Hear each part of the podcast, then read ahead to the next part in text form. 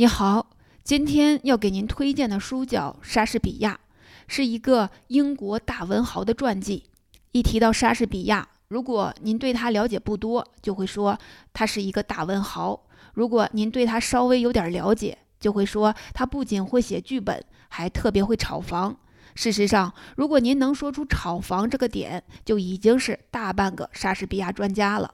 为什么这么说呢？因为跟莎士比亚日常生活有关的资料太少了。学术界甚至有这么一个极端的说法：一个莎士比亚专家知道的事情，不一定比莎士比亚故居的导游多多少。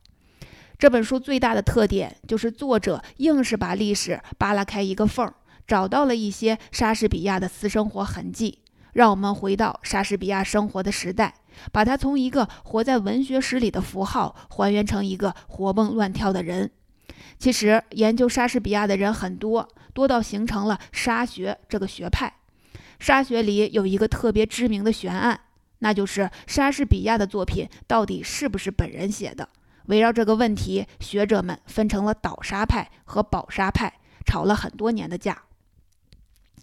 倒沙派的观点很有歧视性，他们觉得莎士比亚的剧本是人类文化史上一个非常重要的符号。这么重要的符号，怎么能落到一个出身草根的普通人头上？肯定要匹配一个出身又好、学识又渊博的人。比如说，他们就提出过，这些剧本可能是说出“知识就是力量”的那个培根爵爷写的，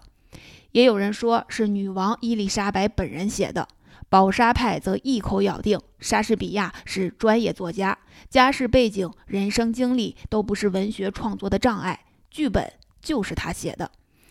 这么个基础问题，为什么没有答案？归根结底，还是因为关于莎士比亚日常生活的资料实在太少了。为了证明自己是对的，两派人都特别努力地去找证据。比如《罗密欧与朱丽叶》的故事发生在意大利，倒沙派就专门跑到意大利去做田野调查，得出的结论是，只有在意大利深度游甚至住过一段时间的人，才能写出这种剧本。偏偏莎士比亚确实没有出过国，也不大懂拉丁文，所以倒沙派就说：“你看，剧本不是他写的。”宝沙派的知名作家安东尼·伯基斯也找到了不少莎士比亚的私生活痕迹。有了素材，他就从这些素材出发，写了本莎士比亚的传记。伯基斯在文学界的地位，主要是靠他的小说代表作《发条城》奠定的。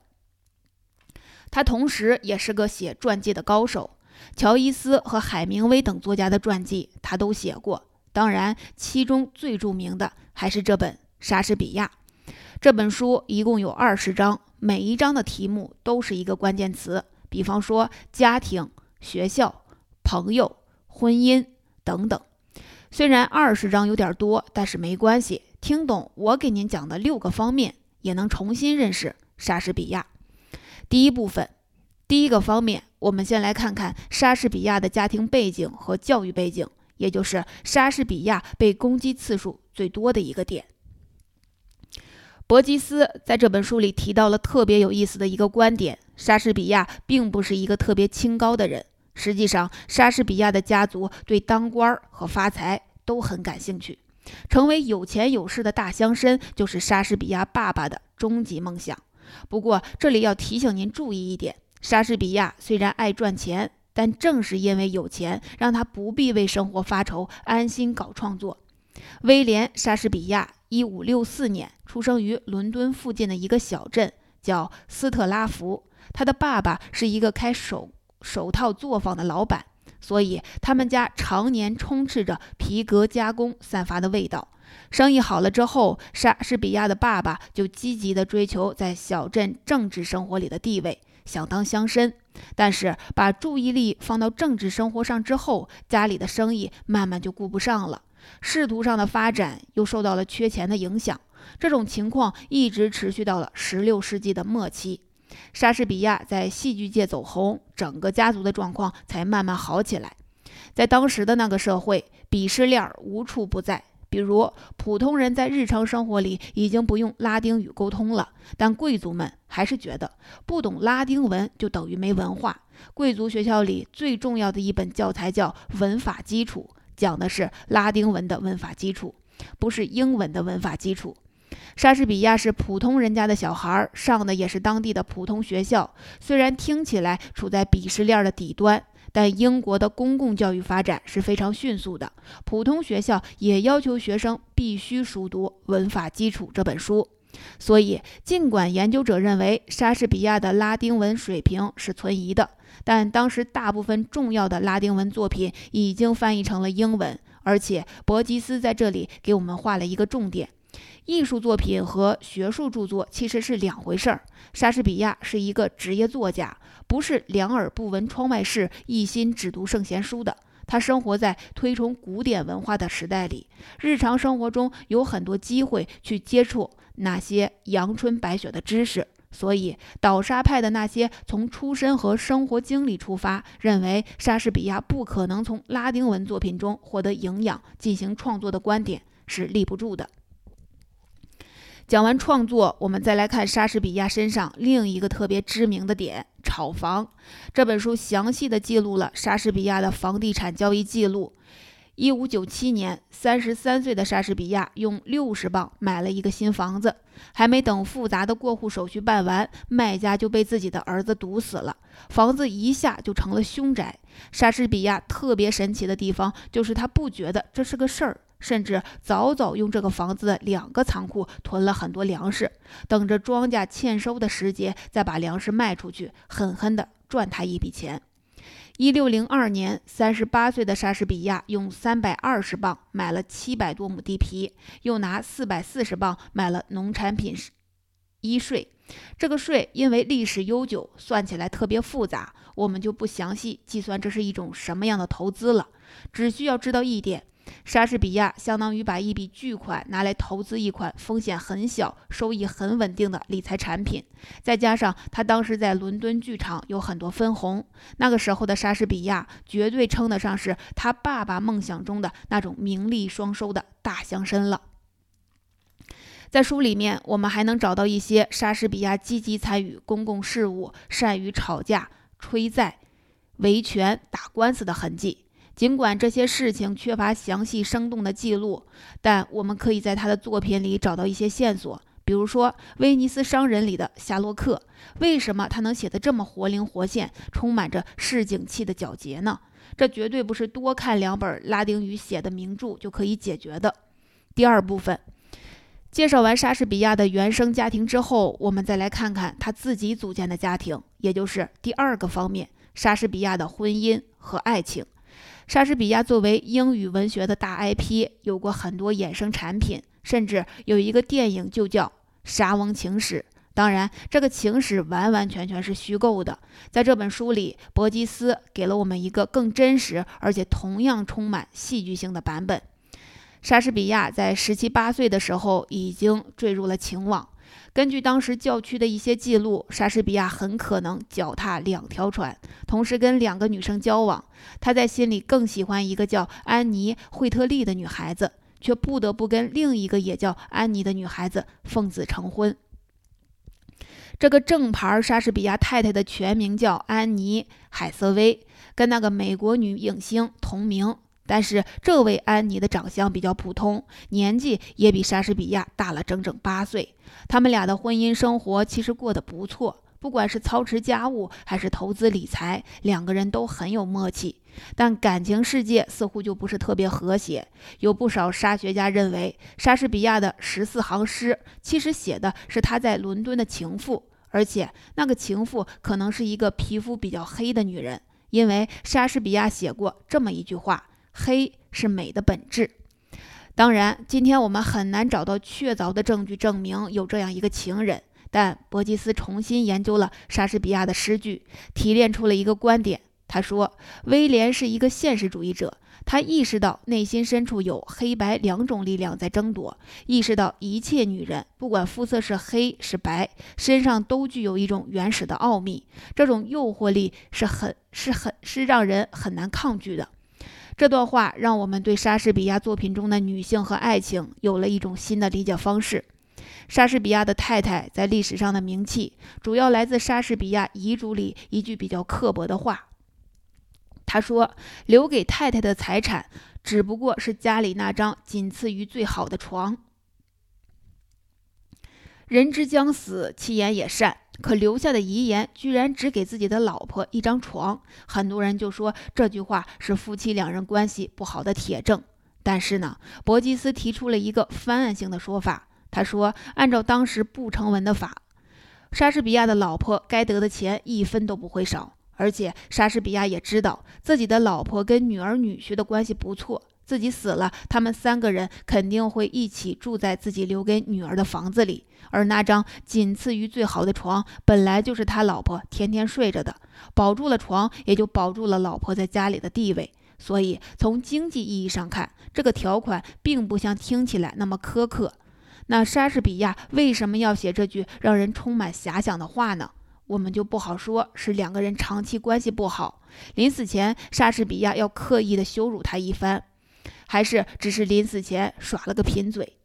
第三部分。第三个方面，我们来看一看莎士比亚和他终身奋斗的职场，也就是舞台。要理解莎士比亚的作品，我们先要想象一个和我们现代生活截然不同的剧场。十五、十六世纪的剧场观众和我们现在是非常不同的。现在，如果你要看一场话剧，你会怎么打扮呢？你肯定说我要穿的讲究一点，举止行为要优雅一点，这是一个比较高雅的精神活动。而且话剧一般都是晚上演，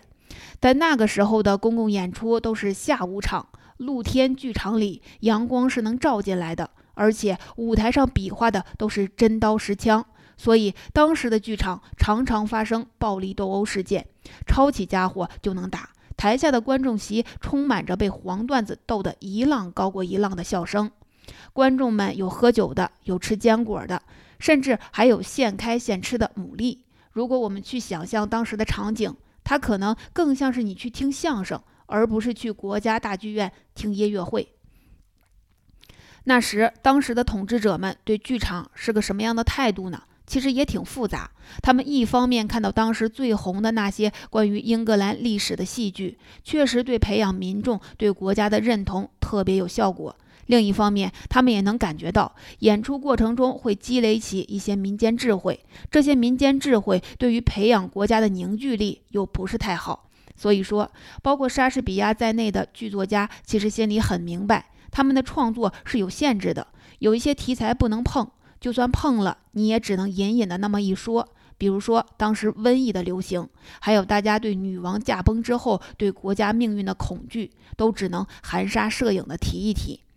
但恰好是这样一种不可言说的恐惧，让台上的演员和台下的观众形成了一种强烈而又默契的代入感。你去看莎士比亚的戏剧，舞台上的场景比台词要可怕的多，动不动就是双手及舌头均被割去。公演这种恐怖的画面，统治者和观众居然觉得没有什么，这是因为当时的民众确实担心女王会被英国的敌人谋害。当权者们又进一步精心培植了这种情绪，所以说，当莎士比亚的戏剧里频繁出现暗杀和密谋这样的关键词的时候，观众坐在场下能心照不宣地感觉到现实生活中的阴影，释放着心中紧张的情绪，变得疯狂而快乐。莎士比亚剧本的出版也有一个小插曲，在当时的行当里，为一家剧团写下的任何字，一写下来就是剧团的财产。内容也和舞台上的演出密不可分，经常演着演着，演员会做适度的演绎，或者砍掉某一情节。在莎士比亚的戏剧大受欢迎之后，出版商就发现这里面有商机。他们拿不到莎士比亚的原稿，就派人坐到剧场里去把整场演出速记下来，抢先出版。速记稿不仅侵害了剧团的利益，更重要的是它有很多错，这让莎士比亚和剧场忍无可忍。所以，一六零四年，官方版本的《哈姆雷特》就出版了，起到了一个正本清源的作用。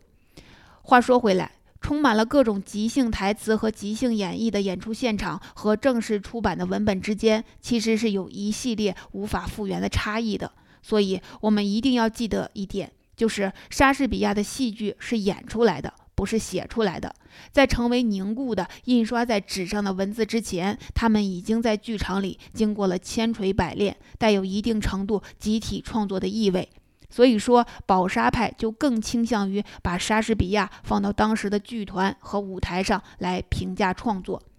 留在纸面上的莎士比亚给人一种受过高等教育、无所不知、无所不能的感受。其实，活跃在台前幕后的那个莎士比亚是很擅长在台词里夹荤带素的。他不仅微妙地感觉到了当时戏剧行业紧张而隐秘的气氛。更特别接地气，把观众在观看过程中的一些直接的反应当作灵感源泉。所以说，莎士比亚的戏剧是不折不扣的大众艺术，蕴含着的从群众中来到群众中去的活力。这一点是关于书房里的贵族永远没办法达到的高度。这一点的发现，让莎士比亚之所以是莎士比亚，有了一个特别有分量的砝码。第四部分。第四个方面，我们来看一下莎士比亚对英语做出的重要贡献，也就是为什么一提到英语文学就要提莎士比亚。我们需要明确的一个基本常识是，莎士比亚在剧本里使用的不是中古英语，而是在当时刚刚由中古英语发展过来的现代英语。作为现代英语最重要的推广者和奠基人，莎士比亚在现代英语的发展中起到了非常重要的作用。伯吉斯在书里就详细分析了莎士比亚在这个过程中可能受到的影响，得出了这样一个结论。他说，在莎士比亚生活的时代，英语是一个还没有被大家广泛认真对待的语言。本土的贵族宁愿把自己的想法用现实生活中已经消亡的拉丁文表达出来，也不愿意用英语，因为不是外交语言。海外学者认为学英语毫无意义。在伯吉斯看来，莎士比亚不是从英国文学里培养了除了对英语的热爱，因为在他之前，现代英语没有成熟的、值得让人爱的东西。莎士比亚的热爱，并不是因为过去有伟大的作者运用这门伟大的语言写过作品，而是由于英语是一种丰富的大众语言，他自己的思想就深深扎根于大众之中，所以这种新生的语言里酝酿着激动人心的巨变。那么，在这场巨变中，莎士比亚起到的作用又有多大呢？我们通过一点就能很明确地感受到，我们现在使用的英语单词里面有很多是莎士比亚首次使用之后才进入英语的，也有很多是经过他的使用，把原来的词义或者词性改变了的。那么，他到底给英语造了多少词呢？学术界公认的是一千五到两千个。这些词通过莎士比亚的戏剧得到了最快速、最广泛的传播，而莎士比亚天才的修辞能力，更是让这些词从他出生的那一天起就获得了独特而丰富的活力。所以说，莎士比亚对现代英语表现力的增强作用，是怎么夸也不过分的。第五部分。第五个方面，我们来分析一下莎士比亚的戏剧到底好在哪儿。这本书最有价值的地方在于，它把莎士比亚戏剧的活力当作贯穿始终的核心。我们可以通过大量细节去感受莎士比亚的剧本到底在哪些地方与众不同。比如我们前面提到，倒沙派认为培根可能是莎士比亚戏剧的原作者，但是伯吉斯就提出，莎士比亚剧本里的对白。通常是滔滔不绝的高谈阔论，直到他被另一个人滔滔不绝的高谈阔论压倒，才算结束。但我们从培根随笔这本作品感受到，贵族出身的培根写作风格是优雅而收敛的，两种风格完全不是一回事儿。在伯吉斯看来，剥开莎士比亚稍微有一点点浮夸的高谈阔论的表皮，莎士比亚这个人的本色其实是清晰可见的。有的时候，他甚至会露出一点点可爱的破绽。用伯吉斯的话来说，这种破绽就是一个乡村青年一心要在一场都市人的游戏中击败训练有素的都市人，但是他又没有耐心彻底学会全部的课程。除了伯吉斯之外，你很难想象有人用这样的语气去谈论莎士比亚。我们简直可以看到一只手，仿佛穿越了四百年的漫长时光，拍了拍那个叫威廉的小镇青年的肩膀，而那只手又仿佛落在了我们每个人的肩膀上。伯吉斯自己给这部传记定的一个调子就是：要想知道莎士比亚的面貌，我们只需要照一下镜子，他和我们差不多，只是后背像个驼峰，驮着一种神奇的天才。这种天才让我们不想当神仙，也不想当动物。而是安安心心继续当人。我们可以想象到，在16世纪，剧作市场是一个不可能只有一个剧作家一家独大的，肯定有很多其他的作家。为什么只有莎士比亚的光芒穿透了时代，来到了我们面前？伯吉斯就通过两个竞争对手的例子，给出了自己的答案。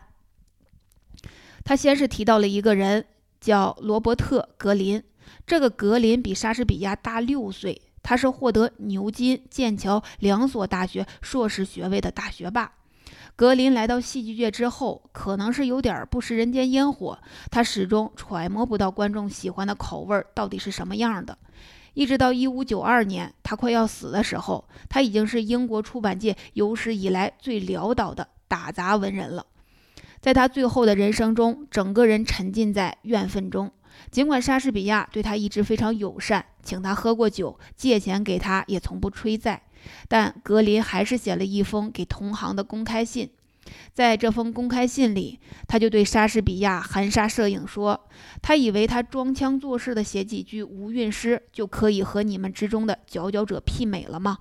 在伯吉斯看来，格林真正的怨恨是因为他不得不承认一个真相。就是文人的学术是没有办法占领大众戏剧市场的，而戏剧的未来似乎就属于那个从文法学校毕业的暴发户。另外一个和莎士比亚形成鲜明对比的是跟他亦敌亦友的本·琼生。琼生的问题跟格林正好是反着的，琼生实在是太在意观众朋友们的喜好了。詹姆斯一世登基之后。市面上流行的是那种舞美非常玄幻的复杂，但是台词非常空洞的假面具。这种类型的戏剧呢，主要比较抽象，往往是善恶双方装模作样的较量一番，然后一定是善的那一方大获全胜。那个时候，穷生为了获得高额的报酬，从来不放过机会，在短短的假面具里炫耀自己的智慧和学识。但是莎士比亚却基本没有卷到这股浪潮里。他顶多在后期的剧本里加了一点假面具鬼魂显灵的片段，因为在莎士比亚看来，巫术其实更适合的是放到一个严肃的悲剧里面。穷生的结局可以说是求人得人，他赶上了时髦，抓到了一笔现钱。但是莎士比亚却在那段时间里完成了《奥赛罗》和《麦克白》。从同时代的戏剧从业者里脱颖而出，成为了真正的经典。第六部分，我们来看第六个方面，讨论一个更深刻的问题，就是莎士比亚剧本里的灵魂人物到底是谁？莎士比亚的剧作里有不少家喻户晓的人物，那么哪一个最重要呢？相信你在心中有自己的答案。伯吉斯的答案倒是非常出人意料。因为他既没有选择知名度最高的哈姆雷特，也没有选择大反派夏洛克，而是选择了先后出现在亨利四世、亨利五世、温莎的风流娘们儿这三个剧本里的一个人，叫福斯塔夫。这个福斯塔夫不是一个特别好评价的人，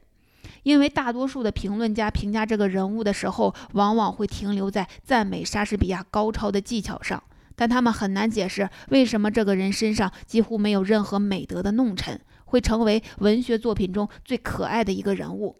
伯吉斯就认为，福斯塔夫身上的那种堕落的人性，那种无赖和机智掺合在一起的性格，站在了空洞、虚伪和说教的反面；而珍惜民间的活力和智慧，正是人性的瑕疵，又和文艺复兴时期倡导的思想解放、人文主义是一脉相承的。所以，伯吉斯把福斯塔夫当作莎士比亚戏剧的灵魂人物，就是要大写加粗地强调这些特质。莎士比亚，莎士比亚笔下的福斯塔夫有一种一边建构什么，又同时一边消解什么的天分。比如，他是一个机智的人，身上又带着一股无赖气息。但是，我们不得不承认，这是莎士比亚的天分。是我们揭开莎士比亚剧本外面这层古典面纱，去感受我们现代人也特别喜欢他的关键原因。